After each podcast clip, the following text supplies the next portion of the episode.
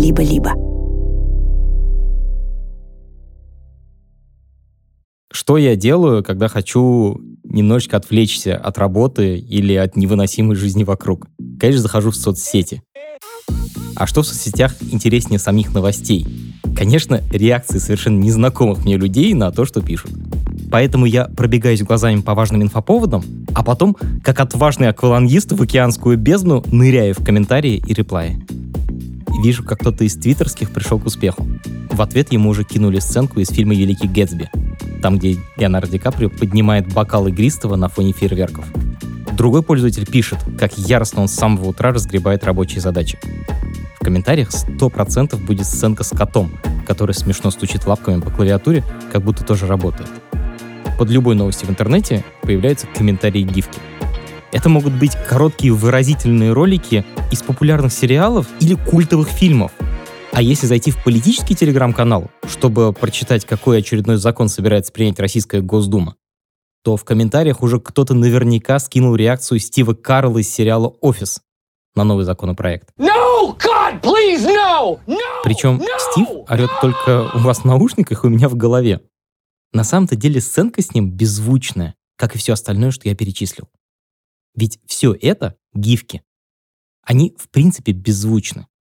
А еще они очень короткие, тяжеловесные, с плохой цветопередачей и как формат устарели 30 лет назад. Видео, анимацию и картинки теперь можно хранить в гораздо более продвинутых форматах. И все же вот они, гифки, живее всех живых. Наводняют интернет, как и десятилетия назад. В чем их секрет? Давайте разберемся вместе. Привет! Меня зовут Самат Галимов, и это подкаст «Запуск завтра» и его новый сезон «Сохранить как». Здесь мы рассказываем о форматах звука, видео и текста, которые изменили нашу жизнь. Этот эпизод о долгожителе интернета. О формате, который, казалось бы, давно должен кануть в лету. Но интернет раз за разом находит в нем новое очарование и возвращает его к жизни. Этот формат хранит в себе память о ранних, темных веках интернета. А еще именно он способен отобразить самые тонкие оттенки наших эмоций. Этот выпуск посвящен формату GIF — а как он работает, я объясню, разумеется, на гифках. Это подкаст студии «Либо-либо». А сделали мы его совместно с сервисом онлайн-образования Яндекс Практикум. У Практикума есть курсы по разработке, по анализу данных и по английскому языку. А еще на практикуме можно прокачать профессию, которая у вас уже есть. Например, у практикума есть курс «Продвинутый Go-разработчик». Язык программирования Go придумали в Гугле для того, чтобы писать большие и сложные программы огромными коллективами. Идея удалась. Язык Go — один из самых популярных языков разработки в больших корпорациях. Разработчиков на нем постоянно не хватает. Если у вас уже есть опыт программирования на Go, или вы программируете на другом языке и хотите перейти на Go, то этот курс для вас.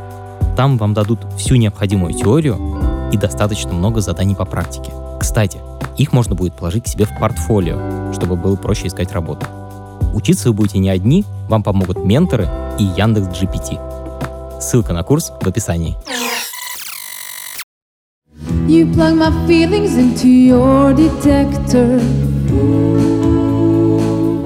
Вы слышите песню в исполнении квартета Les Horribles Sernet. Ее лирическая героиня хочет пойти на свидание с молодым человеком, но тот всячески избегает девушку, поскольку...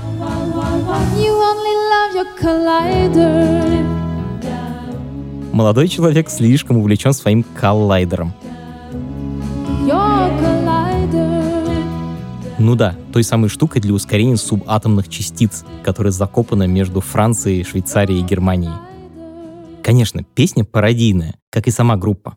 Les Horribles Cernet, страшненькие цернетки, это квартет сотрудниц ЦЕРН, научной организации, которая занимается исследованиями на Большом адронном коллайдере. Помните, все боялись его запуска в 2008 году? думали, что разогнанные частицы создадут черную дыру, и миру придет конец. Хорошее было время. Но сейчас не об этом. Сейчас мы откатимся еще дальше в историю. Июльским вечером 1992 года цернетки выступали на CERN Harddronic Festival, своего рода музыкальном корпоративе. Перед выходом на сцену девушек сфотографировала Сильвана де Дженаро, компьютерный физик, а заодно менеджер группы и автор нескольких ее песен. Фото было сделано на обычный пленочный фотоаппарат и проявлено на фотобумаге, ну как обычная фотография. Однако Дженаро увлекался передовым тогда направлением технологий — цифровой обработкой изображений. Поэтому он отсканировал фото и сохранил его в цвете на персональном Макинтоше. А затем с помощью новой крутой программы Photoshop версии 1.0 он вырезал девушек из фото и поместил на голубой фон. За этим занятием Дженаро застал его коллега Тим Бернерс-Ли. Он тогда работал в ЦЕРНе консультантом по программному обеспечению. Ну то есть помогал ученым налаживать компьютерные сети для обмена научными данными. Увидев Цернеток, Бернерс-Ли засмеялся и предложил Дженаро, а давай сделаем твоей группе веб-сайт. Это фото вставим туда, как промо-картинку. Я думаю, что Дженаро сильно удивился, потому что веб-сайтов тогда было по пальцам одной руки пересчитать. Бернерс-Ли был создателем понятия веб-сайт, создателем World Wide Web, ВВВ, в том виде, который мы его знаем. Так и сделали. Тим создал в своем вебе страницу для девушек из ЦЕРНа и загрузил туда их фотку на голубом фоне. Картинка была всего 120 на 50 пикселей, размером с почтовую марку. Никто не включил по этому поводу фанфары. А ведь событие было эпохальным. Бернерс-Ли, как вы догадались, создал всемирную паутину. То есть интернет в том виде, в котором мы его знаем. А четыре милых девушки на голубом фоне — это первое фото, когда-либо загруженное на веб-страницу. И это фото было сохранено в формате GIF. Если так подумать, то GIF — это совершенно неочевидный выбор. Уже тогда было много других форматов для хранения изображений. Например, на Macintosh был .pict, на компьютерах от IBM — .bsv. Но Бернерс-Ли выбрал именно GIF. Чтобы понять мотивацию отца всемирной паутины, откатимся еще на несколько лет назад. Мы привыкли думать об интернете как о единой сети, которая объединяет все компьютеры на планете, если, конечно, они к ней подключены.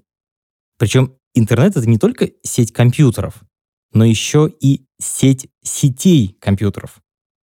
Так вот, были времена, когда эти сети еще не объединились в единую и существовали автономно.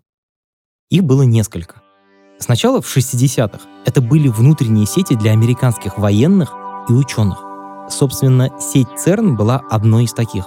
Потом, в 80-е годы, сети стали доступны и обычным людям, у кого был персональный компьютер. Каждой из этих сетей управляла отдельная организация. Например, такая как CompuServe. CompuServe — это один из первых в США поставщиков интернет-сервисов. В компьютерной сети от CompuServe уже в 80-е годы можно было делать многое из того, что мы сегодня делаем в интернете. Посылать друг другу электронные письма, читать журналы, смотреть прогноз погоды и обмениваться картинками. Правда, доступ в эту сеть тогда был очень дорогим. Пользователи покупали интернет-время по часам. В этих условиях скорость загрузки файлов через маломощные тогда модемы была критически важна. Особенно это касалось картинок. Дело в том, что интерфейсы в те годы становились все более графическими. В них появлялись кнопки, иконки, погодные карты, визуальные элементы биржевых графиков и тому подобное. Нужен был графический формат, который мог бы все это отобразить. Вариантов таких форматов было много. Такой формат был у каждого производителя компьютеров. У Apple свой, у IBM свой, у Commodore третий, ну и так далее. А CompuServe обслуживала все эти компьютеры. Мы не хотели размещать изображения в 79 разных форматах, сказал тогда Тревор Александр, глава компании. Тогда уже находился в разработке самый известный сегодня формат для хранения фотографий — JPEG. Но он не был оптимизирован для нужд CompuServe. Например, биржевые графики и погодные карты отображались в этом формате очень нечетко. Короче говоря, компании нужен был свой собственный формат хранения изображений. К нему было несколько условий. Условие первое.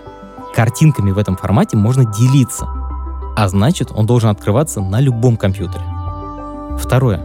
Он должен был хорошо отображать картинку на тогдашних экранах, у которых было очень низкое разрешение.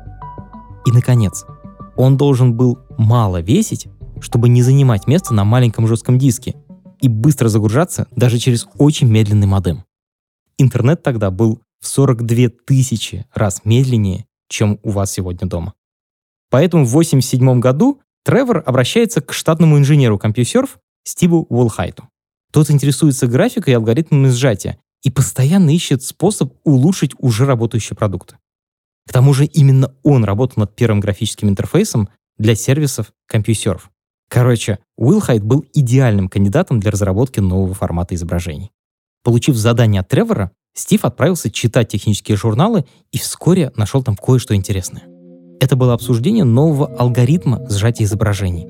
Его создали израильские ученые Абрахам Лимпель и Джейкоб Зива вместе с американским коллегой Терри Уэлчем. По первым буквам их фамилий алгоритм назвали LZW. Он позволял упаковать большой объем информации о картинке в минимальное возможное количество байт. Стив Уилхайд понял. Это то, что нужно. В том же 1987 году он представил руководству новый формат изображений, который назвал Graphics Interchange Format — формат для обмена графикой. Сокращенно GIF. Первоначально это был формат именно для статичных картинок. Но уже через два года, 1989 году, Уилхайд добавил в GIF возможность анимации. Причем анимации в самом базовом смысле. Файл может хранить несколько картинок, а программы показывать их быстро одну за другой. Получается тот же принцип, как в классической киноленте. Или в этих детских книжках, где можно быстро перелистнуть страницу, и персонаж будет плясать. И это все. С тех пор прошло 30 лет, а формат ни разу не обновился. Если вы сегодня откроете гифку, то знаете, она устроена ровно так же, как и 30 лет назад. Сейчас мы заглянем гифки под капот. Итак, за счет чего гифки могли уместиться на маломощных компьютерах 80-х годов? Во-первых, картинка в файле GIF может содержать не больше 256 цветов, а можно и меньше, если для конкретной этой картинки это не принципиально. Для сравнения, формат JPEG, в котором мы храним фотографии, поддерживает 17 миллионов цветов. Во-вторых, в гифках нет звука. Еще одной проблемой меньше. Ну и, наконец, сам алгоритм LZV. Суть его в том, что он ищет в изображении повторяющиеся паттерны, присваивает им значение, и затем, когда паттерн повторяется, он просто велит компьютеру отрисовать ровно то же значение. Давайте попробуем разобраться. Например, у нас на картинке есть несколько пикселей черного и белого цвета. Самый примитивный алгоритм сказал бы компьютеру, нарисуй черный пиксель, нарисуй еще один черный пиксель, нарисуй белый пиксель, нарисуй еще один белый пиксель, ну и так далее. Более продвинутый алгоритм, как раз такой, каким пользовались компьютеров до 1987 года, делал чуть умнее. Он велит нарисуй два черных и два белых пикселя. Фраза получается уже заметно короче, а значит информация сжата лучше. Этого вполне хватало для черно-белых изображений. Но что если картинка у нас цветная, и там больше двух цветов? Предыдущий способ снова становится не очень эффективным. Так вот, ЛЗВ ищет в картинке еще более широкие закономерности. Например, он видит, что в разных частях картинки 10 раз повторяется один и тот же паттерн из белого, красного и желтого пикселей. Тогда алгоритм говорит, нарисуй бело-красно-желтый пиксель и повтори его 10 раз. Вот так алгоритм утрамбовывает большее количество пикселей в меньшее количество байтов. При этом LZV — это алгоритм сжатия без потерь. Это значит, сжатая алгоритм картинка разжимается без потери качества, ровно в то, с чего мы начинали.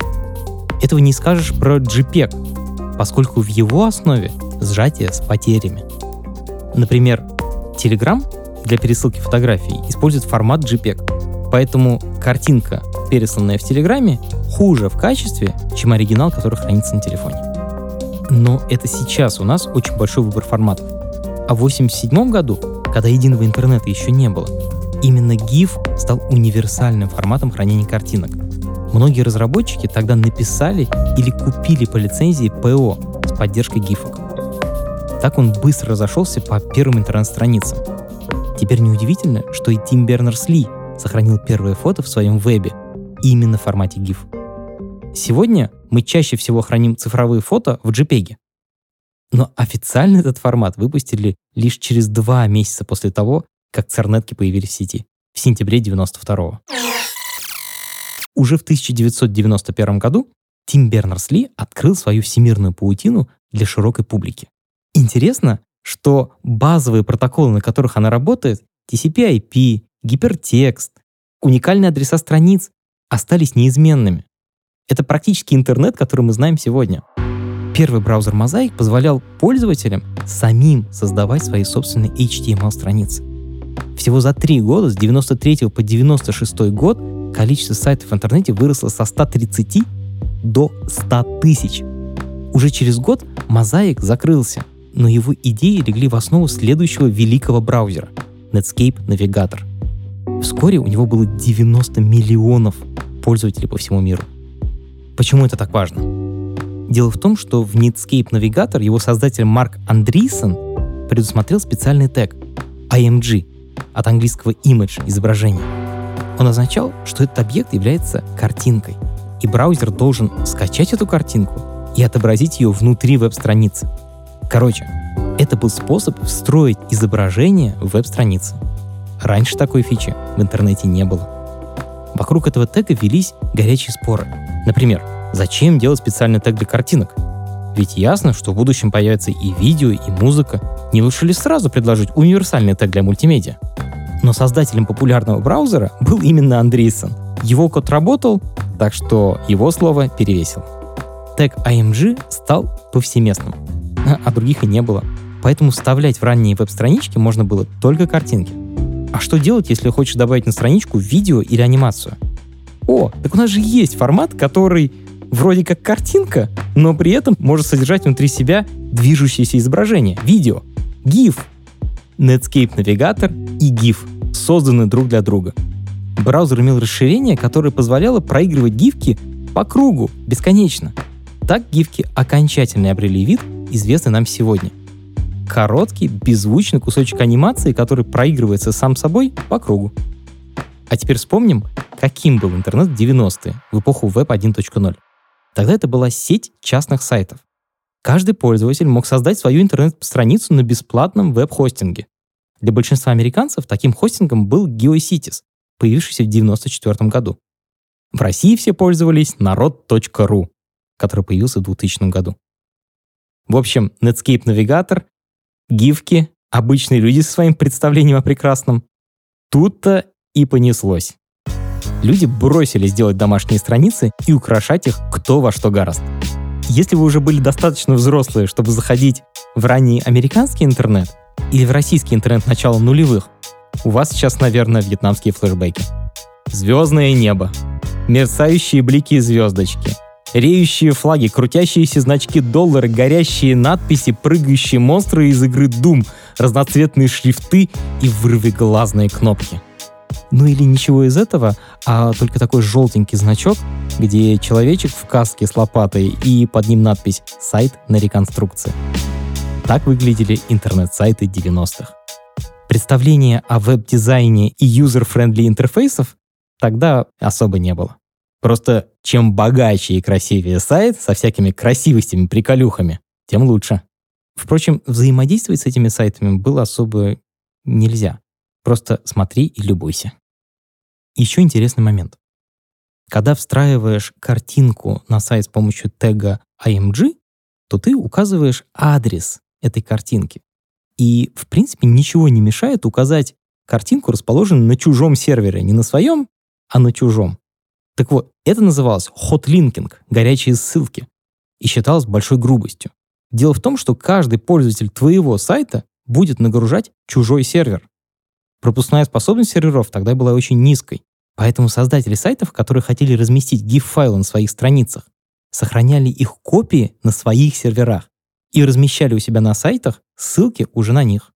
Многие веб-сайты содержали галереи GIF-файлов и поощряли других загружать их и использовать у себя.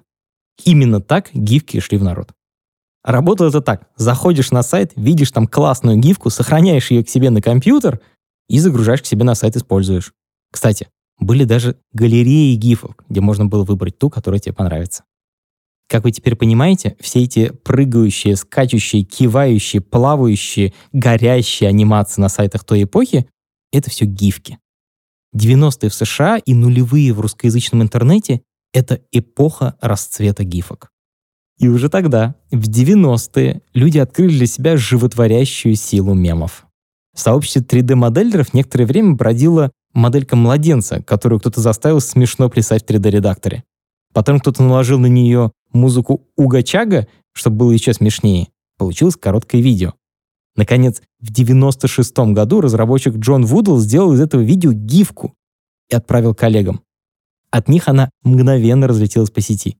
У Гачаги в ней, конечно, уже не было, ведь гифки беззвучные. Но у англоязычных пользователей интернета при просмотре этой гифки в голове включается вот эта музыка. Этот мем известен как Уга Чага Бэйби. Считается, что это первая в истории вирусная гифка. В общем, середина 90-х, все молоды, шутливы и всем весело. Никто не замечал, что на весело мигающем гиф горизонте давно сгустились тучи. 5 ноября 1999 года несколько человек айтишного вида выходят к офису компании Unisys с плакатами. На них видны лозунги типа «Pay No» и «Software Patent Suck». Некоторые даже жгут распечатанные на бумаге мемы из интернета. Что вообще происходит? Происходит день сожжения всех гифок. Уникальная акция в истории интернет-культуры. За этим стоит довольно странная история.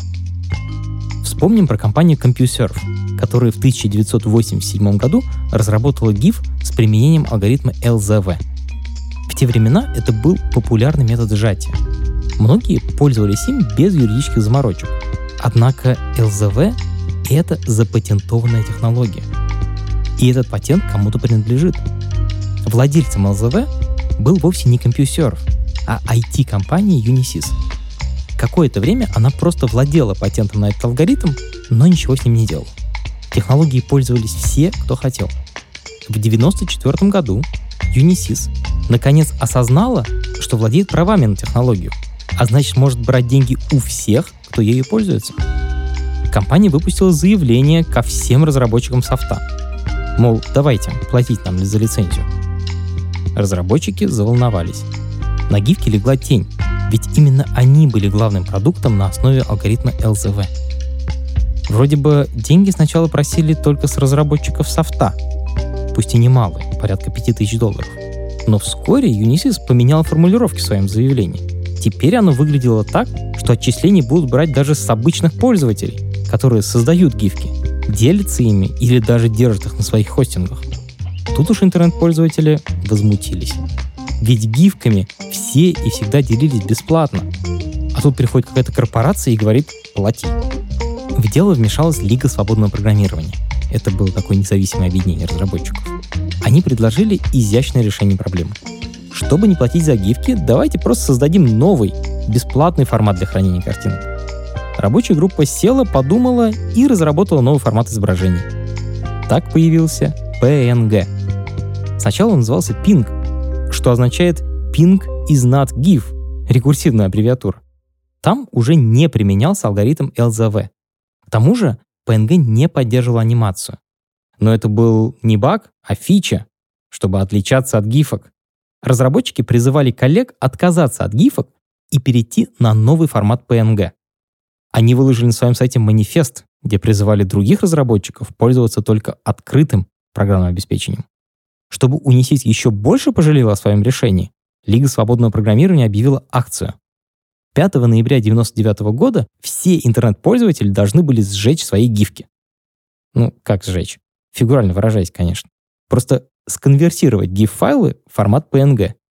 Тогда гифки сами собой исчезнут из интернета, и жадной корпорации ничего не достанется. Такая вот хитрая схема.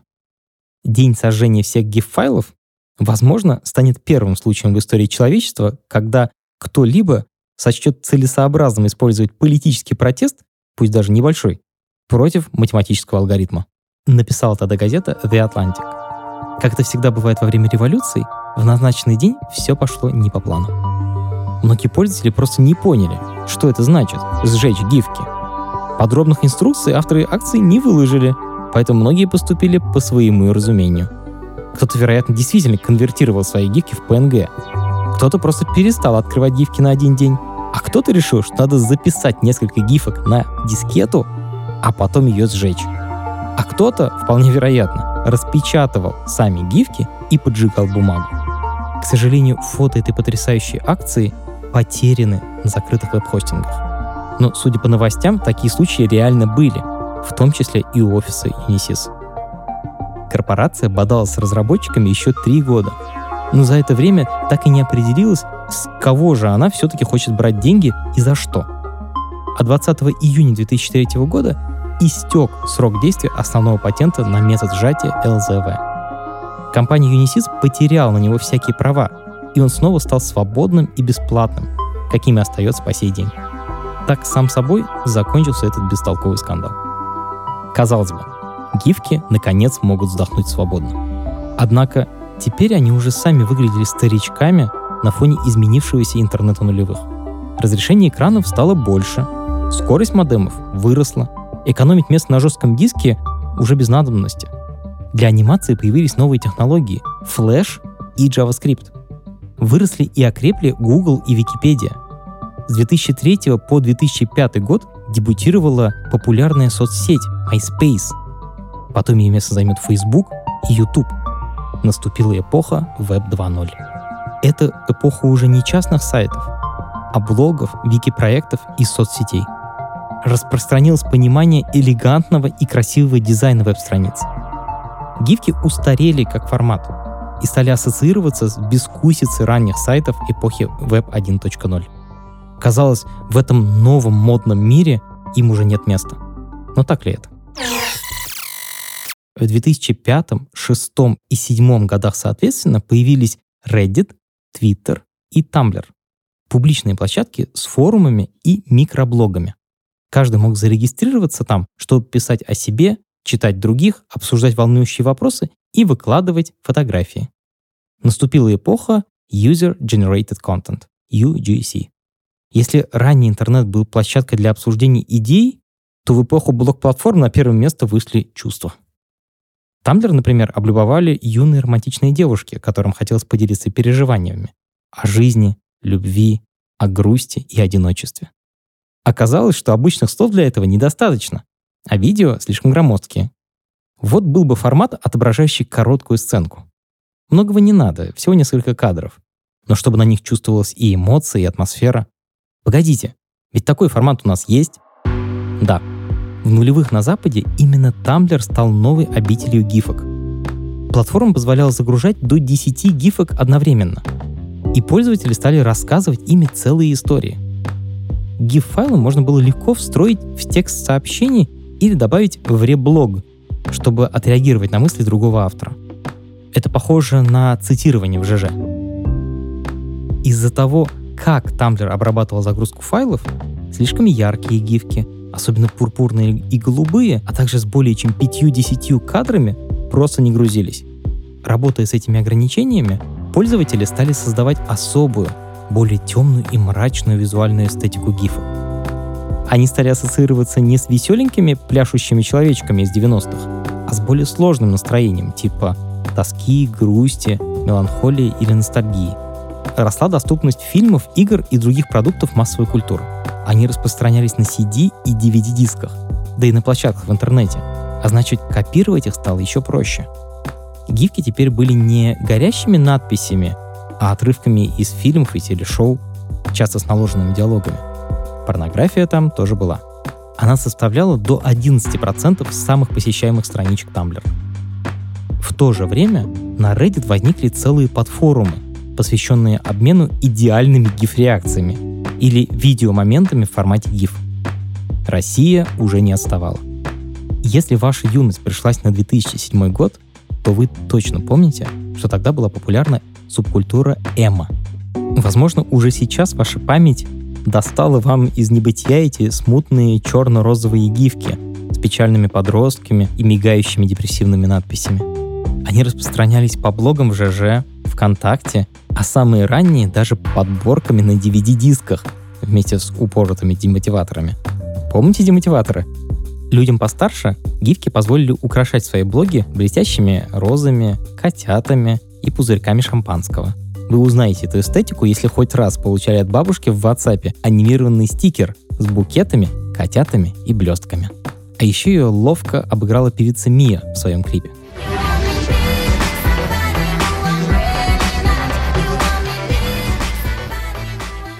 Да. А еще гифки в России совпали с расцветом имидж-бордов. Двач, Пикабу, Луркмор, Упячка. Тысячи их. Площадки для бесконечного обсуждения волнующих жизненных тем. Интернет-фольклора, крипи-тредов, конспирологических теорий, забавных фактов и, конечно, для генерации кринжа. Тысяч тонн кринжа. Абсолютно раздолье для гифок. Так оказалось, что формат «Старичок» неплохо чувствует себя среди молодежи. У него нет звука, ну и хорошо. Никто в офисе не заметит, что ты там смотришь, вместо написания отчетов. Он проигрывается сам собой, без кнопок «выкол» и «стоп». Ну и отлично, не нужно дополнительно кликать на страничку, когда в пылу дискуссии на форуме кто-то делится с вами своими бурными эмоциями в виде гифок. Наконец, гифки работали и на первых смартфонах, а их конкурент Flash анимация требовала персонального компьютера. В 2013 году Стив Уилхайт, создатель формата GIF, получил премию Webby Awards. Ее дают за самые разные достижения в сферах от онлайн-журналистики до дизайна. Старенького программиста на сцене приветствовал Дэвид Карп, 26-летний основатель Tumblr. Он тогда как раз продал свою компанию Yahoo за 1 миллиард долларов. Фишка Webby Awards в том, что каждый, кто выходит на сцену за наградой, может сказать в благодарственной речи не более пяти слов. Итак, Стив выходит на сцену и ничего не говорит. Вместо этого на экране позади появляется надпись. Правильно, говорить джив, а не гиф. Да, это отголоски еще одного бессмысленного и беспощадного спора в интернете. В прессе его называли великим расколом 21 века и самой абсурдной религиозной войной в истории компьютерных фанатов. Это спор о том, как правильно произносить — джив или гиф. Сам Уилхайт всегда ратовал за джив. Перед получением Webby Awards он даже сделал заявление в New York Times. Это спровоцировало спор в Твиттере на 17 тысяч постов и 50 новостных статей. «Вы заберете твердую «Г» только через мой труп», — писали одни пользователи. «Пф», — отвечали другие. Можно лишь догадываться — сколько при этом было кинуто гифок с реакциями. Тем не менее, интернет победил Уилхайта. Все-таки GIF — это Graphic Interchange Format, а значит твердая G и никак иначе. В тот же год, когда Уилхайт получил награду, Яндекс закрыл хостинг народ.ру. Американский хостинг Geocities закрылся еще раньше. Web 1.0 окончательно ушел в прошлое, а домашние страницы уступили место профилям в соцсетях. Вскоре хайп по поводу имиджбордов нулевых и 2020-х тоже прошел. Язык подонков и «Привет, медведь» остались в 2007 который никто не вернет. Если вы хотите вспомнить, над чем угорали люди в те далекие времена, зайдите на упячку. Она до сих пор жива. Переехала на модный домен .io, и на ее главной странице, как дань памяти, до сих пор висит бессмертная надпись. Живтоне, чё, чё, упячка, упячка, вы попячься, попячься, я идиот, убейте меня кто-нибудь. Все капслоком. И безумно скачет палочный человечек. Кликните на него. Он в формате GIF. Сегодня мы редко заходим на отдельно стоящие сайты и даже на блог-платформы. Мы большую часть времени варимся в лентах соцсетей. Интернет 2020-х — это место, где новости распространяются с огромной скоростью. Скандалы разносятся мгновенно, и главная валюта информации — это внимание пользователей. Так устроено, что наше внимание лучше всего привлекает то, что вызывает сильные эмоции. Ярость, ненависть, боль, гнев, возмущение, много возмущения. Впрочем, что-то тупое, абсурдное и веселое нас, конечно, тоже привлекает. Потому интернет эпохи соцсетей — это место, которое постоянно разводит нас на эмоции эти эмоции становятся все сложнее, и мы срочно хотим поделиться ими с другими. Лайк, шер, репост. Что, если вы чувствуете себя не просто одиноким, а одиноким, печальным, но не сломленным мужчиной в этом огромном холодном равнодушном мире? Вероятно, вам подойдет картинка Райана Гослинга, который лежит на снегу в свежем фильме «Бегущий по лезвию» 2049. А если в Твиттере разгорается жаркая дискуссия, и вы приготовились наблюдать попкорном, то киньте в комменты гифку с Майклом Джексоном из клипа «Триллер». Он там тоже жует попкорн. Если вы чувствуете себя уверенно и готовы покорять мир, но при этом немного иронизируете по поводу своей самоуверенности, вам подойдет Кристиан Бейл, который идет по офису в наушниках из американского психопата. Этот список можно продолжать бесконечно. Хранить гифки на своем компьютере, как в древние времена, теперь не надо. Сегодня, если вам срочно надо выразить эмоцию, а слов не хватает, к вашим услугам централизованные площадки хранения гифок. Например, сервис Giphy. Он появился в 2013 году и постепенно договорился с крупнейшими соцсетями — с Фейсбуком, Инстаграмом, Slack'ом и даже Тиндером. Во всех них заработал поисковик на основе Giphy, который позволяет быстро вставить гифку в переписку. В 2020 году компания Meta, это бывший Facebook, выкупила сервис за 400 миллионов долларов. Правда, совсем кринжовых гифок, шок-контента и порнографии вы там теперь не найдете. Все-таки Гифи — корпорация, и она модерирует свой контент. Правда, есть нюанс. Со своего второго и последнего обновления в 1989 году гифки не стали легче. Если в 90-е это было уместно, то начиная с десятых годов уже никуда не годится. Настоящая ламповая гифка по-прежнему будет грузиться несколько секунд. Для нас, современных пользователей, это мучительно долго.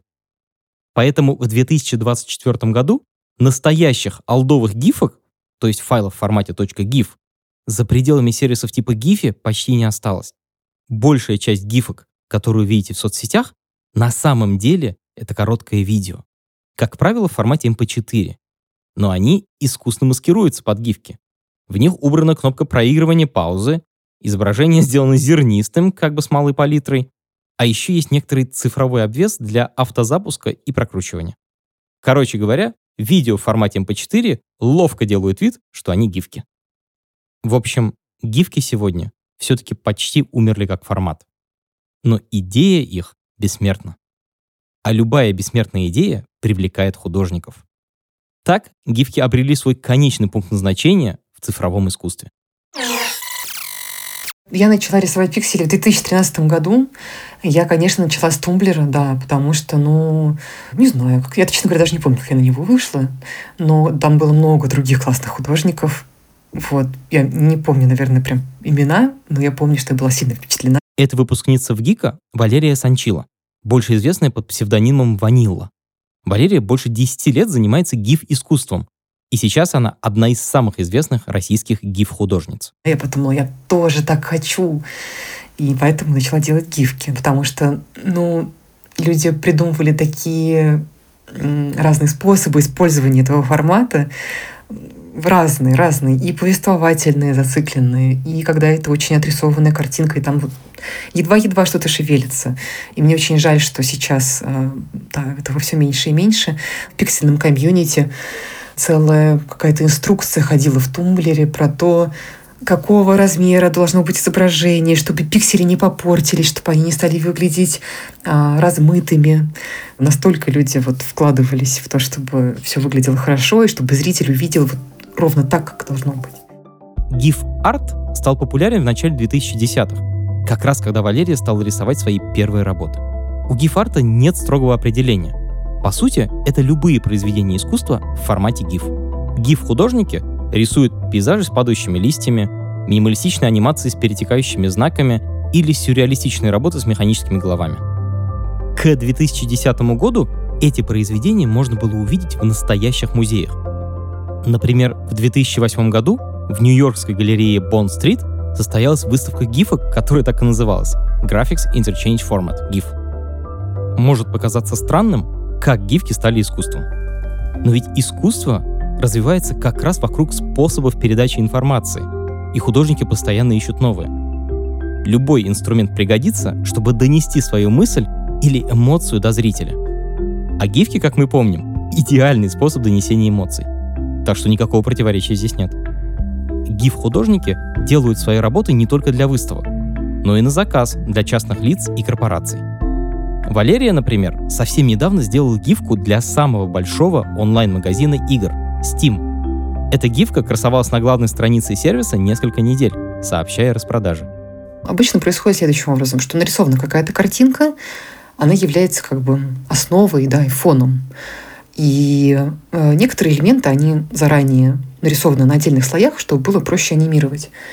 И, соответственно, картинка остается, а поверх эти элементы я анимирую и выставляю кадрики, что вот там, например, когда листик пролетает какой-то, да, там от дерева пролетающий, или лепесток, летящий сакуры, вот он у меня будет на отдельных слоях, и я в середине анимации включу поочередно кадры. 1, 2, 3, 4, 5, как он пролетает через экран. После этого я нажимаю «Экспортировать как GIF». Новый виток популярности гифок пришелся на 2021 год. Он связан с NFT-бумом. Хайп уже давно прошел, так что напомню, NFT — это не взаимозаменяемый токен. То есть такая криптовалюта, которая действует как цифровой сертификат и подтверждает, что ты владеешь чем-то или купил, например, произведение искусства. Такой токен можно создать в блокчейне, и потом кто угодно может проверить, что именно вы являетесь владельцем этого произведения искусства и посмотреть всю историю купленного объекта. Ванилла, как и некоторые другие художники, не участвовал во всей этой NFT-суматохе. Художница считает, что это обман покупателей. Однако тысячи других творцов, создателей мемов и знаменитостей выкладывали свои гифки в виде NFT. Только за один 2021 год люди суммарно потратили на NFT-маркетплейсах около 40 миллиардов долларов. Гифку Neon Village, на которой нарисована киберпанковая деревушка в аниме-стилистике очень популярных гиф-артистов, продали за 350 тысяч долларов. А за 590 тысяч с молотка ушла гифка Nyan Cat из одноименной игры с радужной кошкой, несущейся сквозь космос. Это одна из самых знаменитых гифок в интернете. Она существует и как видео со звуком. Вы его наверняка слышали. Да, хайп вокруг NFT уже, кажется, почти сошел на нет. А гифки пережили очередную депрессию. Мета в итоге продала гифи за 53 миллиона долларов, то есть в 8 раз дешевле, чем купила. Тамблер долго боролся за оригинальные гифки, но в конце концов сдался и он. Теперь платформа конвертирует все GIF в GIF-V, GIF-V — это даже не отдельный формат, а скорее небольшие улучшения к существующему видеоформату MP4. Они помогают лучше маскировать его под GIF и быстрее отображать на сайтах. В конце концов, большая часть гифок — это не высокое искусство, а просто способ поделиться мемом. Делаю до сих пор в фотошопе, мне очень нравится, как там все устроено. Вот. И там есть внизу такое, по-моему, оно внизу, такое окошко, где можно зациклить анимацию навсегда. И вот этот момент, я помню, что я посмотрела на эту опцию, подумала, да, удивительно. Я сейчас нажму вот в эту галочку, и теперь эта гифка, она будет играть всегда. То есть такой вечный двигатель. Я сделала так, что оно, что оно без своей воли всегда будет работать, хочет оно того или нет. И мне кажется, что это очень, э, это очень круто. Это очень крутой концепт, что это работает всегда. В 2020 году в возрасте 74 лет от осложнений коронавируса скончался Стив Уилхайт, создатель GIF. Он застал все этапы жизни своего детища. И его рассвет, и трудный подростковый возраст, и уверенную зрелость. Хочется надеяться, что гифки еще долго будут существовать и как формат, и как концепция, и продолжать помогать нам выражать наши самые разные эмоции в интернете. Это был подкаст «Запуск завтра» и его новый сезон «Сохранить как». Над эпизодом работали авторы сценария Иван Грабарник и Евгения Щербина. Редактор Евгения Щербина. Продюсеры Маша Агличева и Паша Боровков. Звукорежиссер Юрий Шустицкий. И саунд-дизайнер Сергей Христолюбов. Меня зовут Самат Галимов. Не забывайте, пожалуйста, оставлять нам оценки и отзывы. До встречи!